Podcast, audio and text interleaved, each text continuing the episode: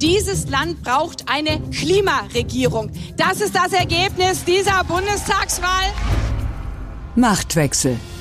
Man sieht hier eine sehr glückliche SPD. Wer regiert Deutschland? Keine Partei kann aus diesem klaren Ergebnis für sich einen Regierungsauftrag ableiten. Dieser Tag hat die Liberalen in ganz Deutschland gestärkt. Mit Dagmar Rosenfeld und Robin Alexander. Geh nach. Ich sage dir, geh nach. Unser Schweigen allein kann die Antwort nicht sein. Versteh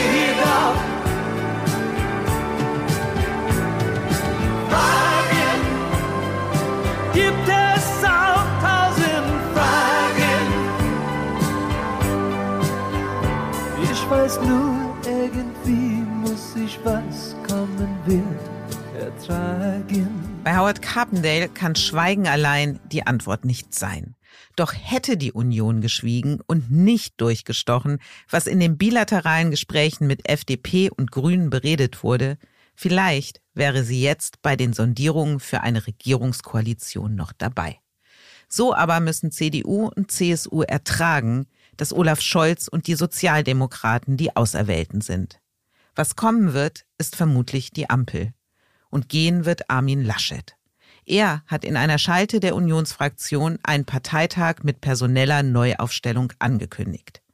Wie es in der CDU nun weitergeht und ob Jamaika nun endgültig tot ist, darüber sprechen Robin und ich in dieser Folge von Machtwechsel.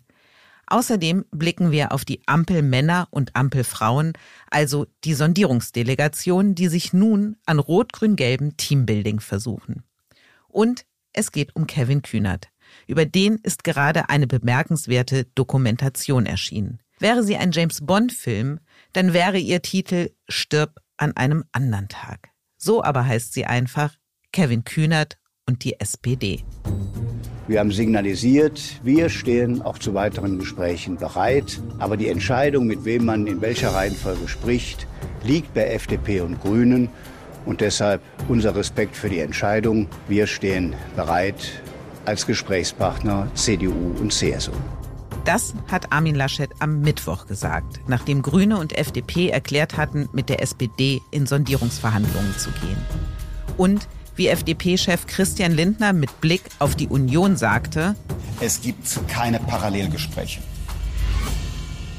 Womöglich war es dieser Satz, der das Ende von Armin Laschets politischer Karriere endgültig besiegelt hat. 24 Stunden nachdem die Entscheidung für Ampelsondierung gefallen ist, hat Laschet in einer Schalte mit der Unionsfraktion seinen Rückzug erklärt. Er wolle keine erneute Personalschlacht, hat er gesagt.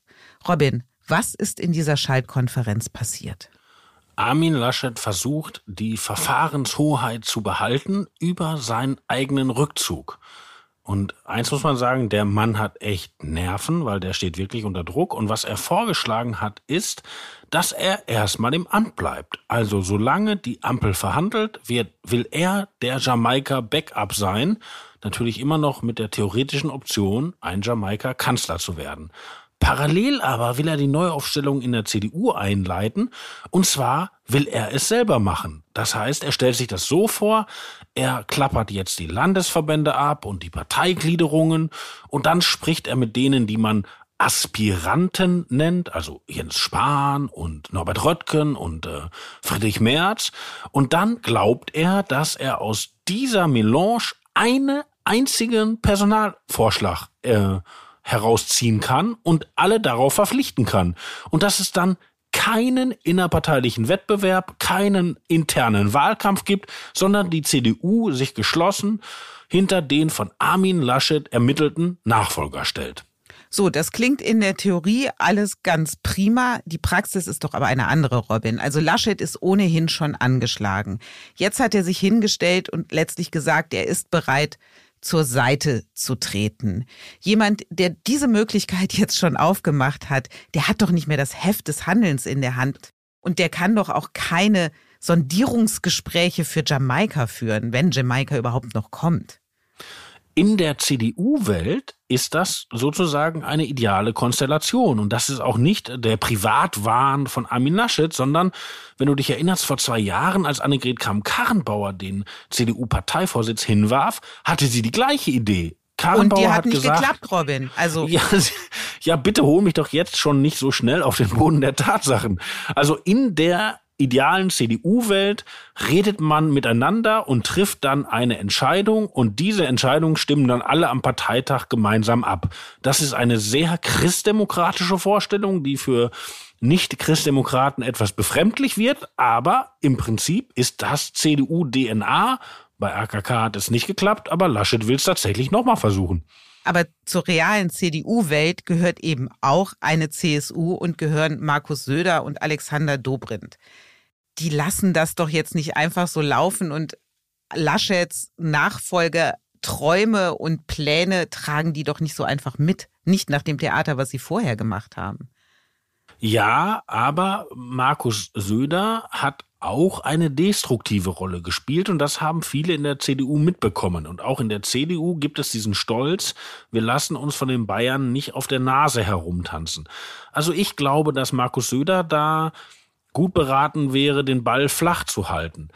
Allerdings, ich gebe dir zu, diese ideale CDU-Welt, die mir als langjährigem CDU-Berichterstatter ja auch ein bisschen ans Herz gewachsen ist, auch ich glaube, dass die sich so nicht materialisiert. Ich glaube nicht, dass sich Spahn, Röttgen, Merz und nicht zu vergessen Ralf Brinkhaus da in einem Kaffeekränzchen von Armin Laschet äh, gemeinsam einigen, wer von ihnen es jetzt wird. Ich glaube auch, dass die es ausfechten wollen. Aber den Versuch, den Laschet da macht, das ist tatsächlich ein klassischer CDU-Move. Du hast ja eben gesagt, letztlich hält er sich noch im Spiel, er hält sich bereit für mögliche Sondierungen, also immer noch die Hoffnung, dass Jamaika kommen wird. Das ist das, was Armin Laschet tut. Wenn du jetzt aber die Reaktionen aus der Partei mitbekommst, die sind ja schon der de facto Abschied von Laschet. Also da ist doch die Wirklichkeit schneller als die Pläne von Laschet. Ja, ähm, ach, ich muss dir ja zugeben, dass du recht hast. Und ich glaube auch nicht, dass Laschet damit durchkommt. Ich glaube, wir werden schon sehr bald erleben, dass Leute sagen, passt mal auf, Kaffeekränzchen hin oder her, ich kandidiere einfach auf den Parteitag oder ich erzwinge sogar eine Mitgliederbefragung. Aber Laschet argumentiert sehr klassisch aus staatspolitischer Verantwortung, falls die Ampel nicht zustande kommt, weil sich Christian Lindner und die Grünen über Steuererhöhungen nicht einig werden zum Beispiel, dann muss die CDU da sein, um für die Republik das Kreuz zu tragen. Und das würde dann der Armin Laschet noch einmal machen. Aber die CDU könnte dieses Kreuz ja für die Republik tragen ohne Armin Laschet, was vielleicht es auch leichter macht, das Kreuz zu tragen, oder? Sehr, sehr gute Frage. Auch darauf hat Laschet heute in dieser Fraktionsschalte eine Antwort gegeben. Er hat gesagt, wenn es zu Jamaika kommt und ich stehe im Weg, dann räume ich mich selbst aus dem Weg. Und das hat Laschet tatsächlich nach unseren Weltinformationen auch schon in den Sondierungsgesprächen mit der FDP und den Grünen gesagt. Also, wenn es jemand anderes besser könne als Jamaika-Kanzler, würde er für den zurücktreten. Nun muss man dazu wissen, dass die FDP ja die letzten Freunde von Armin Laschet sind, weil er die immer gut behandelt hat und auch die Grünen eigentlich kein Problem mit Laschet haben, weil der ja schon in den 90er Jahren mit ihnen zusammen in Bonn Pizza gegessen hat. Also von FDP und Grünen, da droht Armin Laschet eigentlich am wenigsten Gefahr. Wie geht es denn jetzt in der CDU in den nächsten Tagen weiter? Die lehnen sich jetzt alle zurück und warten ab, was bei den Ampelsondierungen passiert. Und wenn es da nicht funktioniert, sagen sie, Armin, jetzt musst du ran. Robin, nicht wirklich. Nein, natürlich nicht wirklich, Dagmar. Am Montag gibt es Parteigremien, erst das Präsidium, dann den Vorstand. Und da wird Armin Laschet genau erklären müssen, wie er sich dieses Verfahren, das er heute vorgestellt hat, im Detail ähm, ausmalt. Und schon jetzt liegt ein Antrag vor, dass eine Mitgliederbefragung gemacht werden soll. Das hat der Wirtschaftsflügel eingebracht. Ich glaube, da steht, steckt Friedrich Merz dahinter. Und auch andere werden sagen, pass mal auf, Armin Kaffeekränzchen ist irgendwie ein bisschen retro. Das wird auf offener Feldschlacht ausgetragen. Und ich persönlich glaube, wir werden schon am Wochenende Leute lesen, die sagen, so geht es nicht, Armin.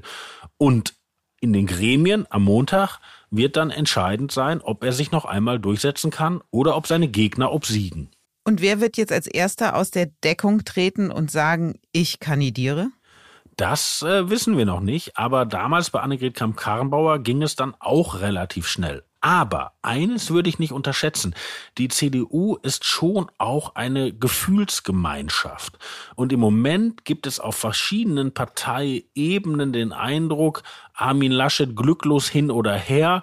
Ganz so schlimm darf man mit unserem Vorsitzenden auch nicht umgehen. Ich erinnere da an Karl-Josef Laumann, den Vertreter des Arbeitnehmerflügels, der gesagt hat, er findet den Umgang mit Laschet widerwärtig. Es beschäftigt mich auch, wie hier, finde ich, ja, ich will mal so sagen, die politische Vernichtung eines Menschen stattfindet. Und äh, das ist bitter. Ich finde, so muss politische Auseinandersetzung auch nicht sein. Und äh, will das nur einfach mal sagen, weil das ja doch schon äh, wirklich mich, mich auch anwidert. Das ist ein alter Laschet-Kumpel. Also der alte Spruch, man schätzt den Verrat, aber vielleicht nicht den Verräter, der trifft auf der CDU noch stärker zu. Also wer sich jetzt zu sehr als Ichling in den Vordergrund stellt, der könnte auch eins auf die Mütze bekommen. Und wo liegt deiner Einschätzung nach denn die Machtachse der Zukunft in der CDU? Ist das Jens Spahn, der ja mal Teil des Team Laschets war, was viele ja schon längst wieder vergessen haben? Und ich glaube, auch Jens Spahn ist ganz froh, dass das viele vergessen haben. Oder ist es doch Friedrich Merz, der Darling der Basis, der jetzt nochmal ein Comeback, das dritte dann versucht, um den Parteivorsitz zu erlangen? Interessanterweise gibt es ja eigentlich vier Kandidaten und damit vier Modelle, die sich damit verknüpfen. Also vier Modelle von, wie stellt man sich eigentlich CDU vor. Nehmen wir mal Norbert Röttgen, der sagt, das muss eine CDU sein, die über Klima spricht, nicht nur, wenn sie gefragt wird. Das muss eine CDU sein, die die Entwicklung der Gesellschaft nachvollzieht und die so modern ist, dass es sogar Linksliberalen imponiert. Dann haben wir Jens Spahn, über den du schon gesprochen hast. Das ist jemand, der sagt, wir stellen uns neu konservativ, aber doch konservativ auf. Und wir, wir wagen auch den Konflikt mit einem rot-grünen Mainstream. Und die haben immer daran gedacht, wie erfolgreich Sebastian Kurz in Österreich war. Nun, das ist das jemand, der gerade großen Ärger mit der Justiz hat. Also da steigen die Aktien nicht gerade. Und der dritte im Bunde, Friedrich Merz, ist jemand, der sagt, äh, vielleicht kann man die Zeit ja zurückdrehen auf die Zeit nach Merkel, also diese 16 Jahre vergessen müssen. Und der vierte, ich hoffe, ich habe noch die Hörer unseres Podcasts in diesen Details an Bord, wäre Ralf Brinkhaus. Und Brinkhaus ist jemand, der groß geworden ist mit konstruktiver Kritik an den Euro-Rettungspaketen von Merkel. Und die Ampelkoalition wird ja noch viel mehr Euro-Rettung machen und vielleicht sowas wie eine hässliche Transferunion. Da wird die FDP unter Druck geraten. Und das wäre jemand, was da wäre Brinkhaus jemand, der das als CDU-Vorsitzender sehr gut angreifen könnte.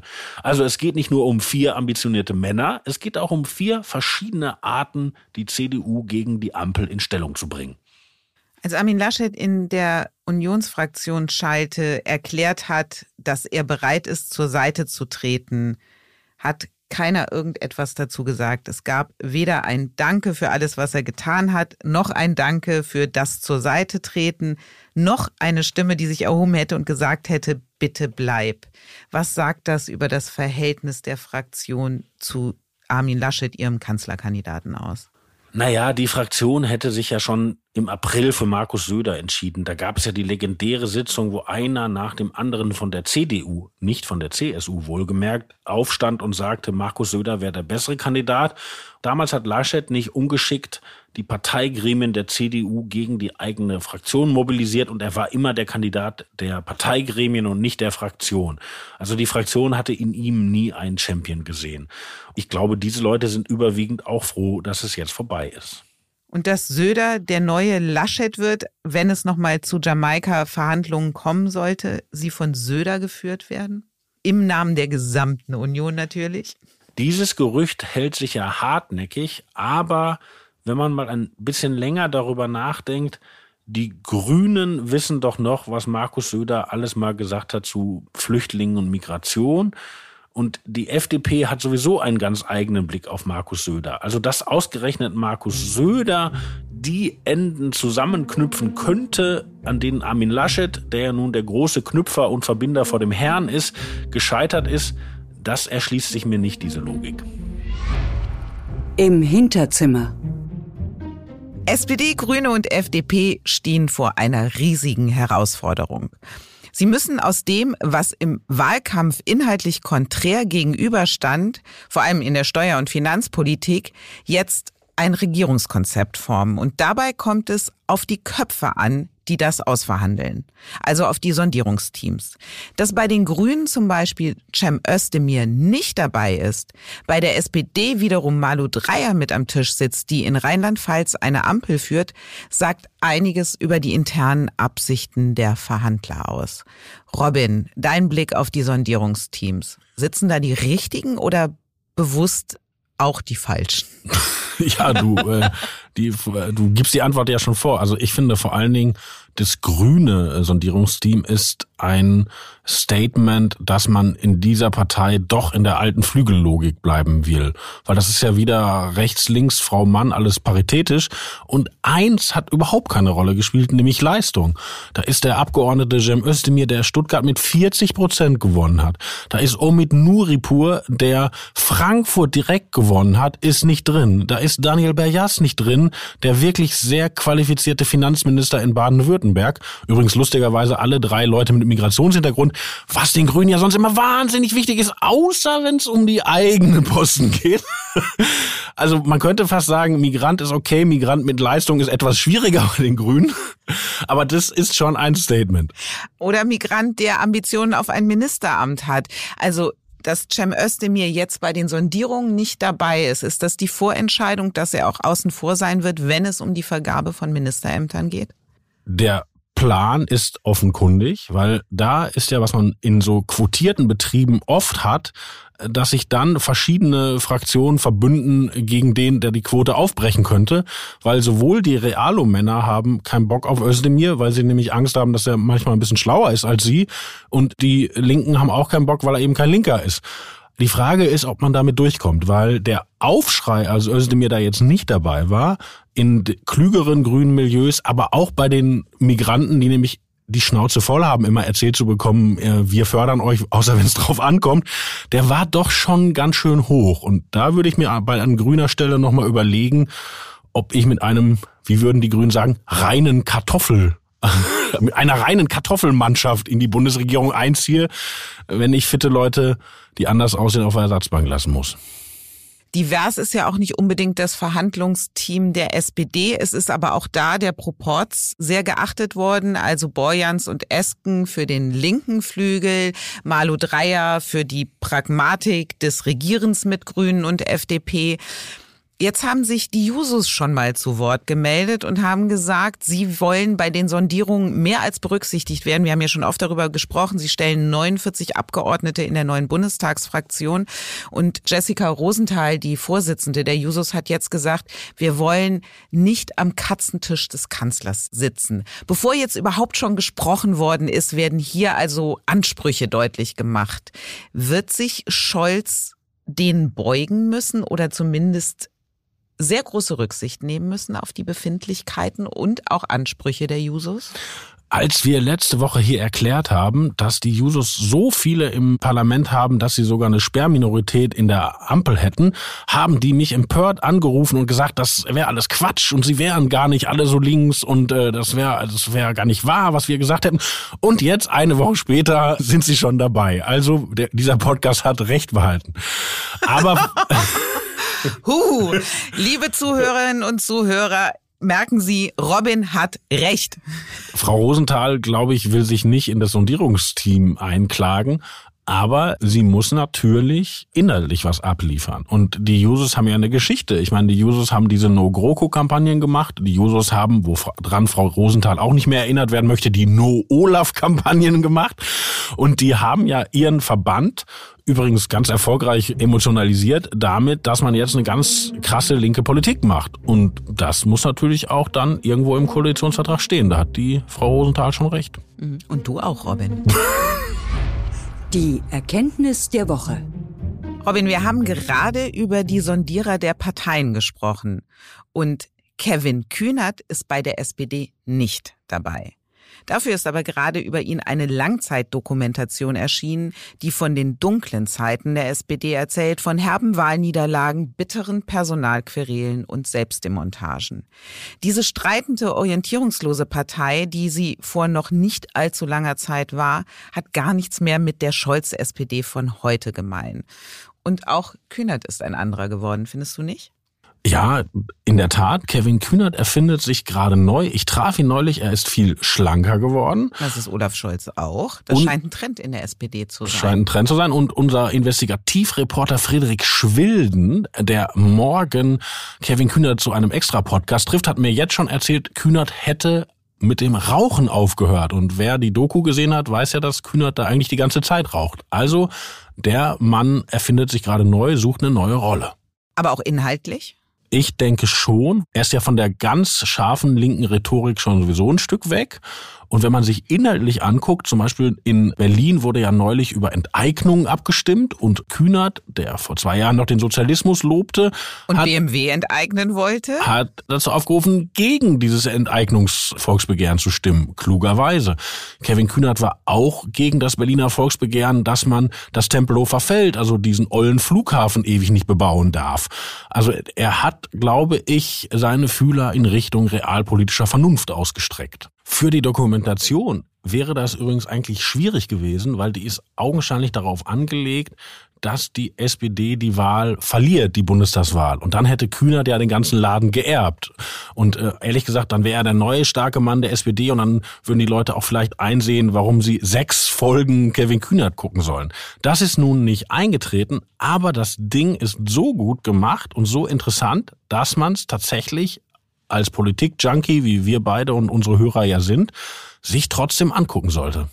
Und anhören sollte man sich auf jeden Fall Kevin Kühnert in unserem neuen Podcast mit Frederik Schwilden. Sieben Tage, sieben Nächte, das Politik Weekly, wo Sie alles, was Sie schon immer über Kevin Kühnert wissen wollten und vielleicht auch nicht wissen wollten, erfahren. Und in der nächsten Woche ein garantiert Kühnert-freier Machtwechsel-Podcast. Und den gibt es wie immer am kommenden Mittwoch ab 17 Uhr bei Welt und überall, wo es Podcasts gibt. Und natürlich freuen wir uns jedes Mal wieder über Ihr Feedback an machtwechsel.welt.de. Auf Wiederhören.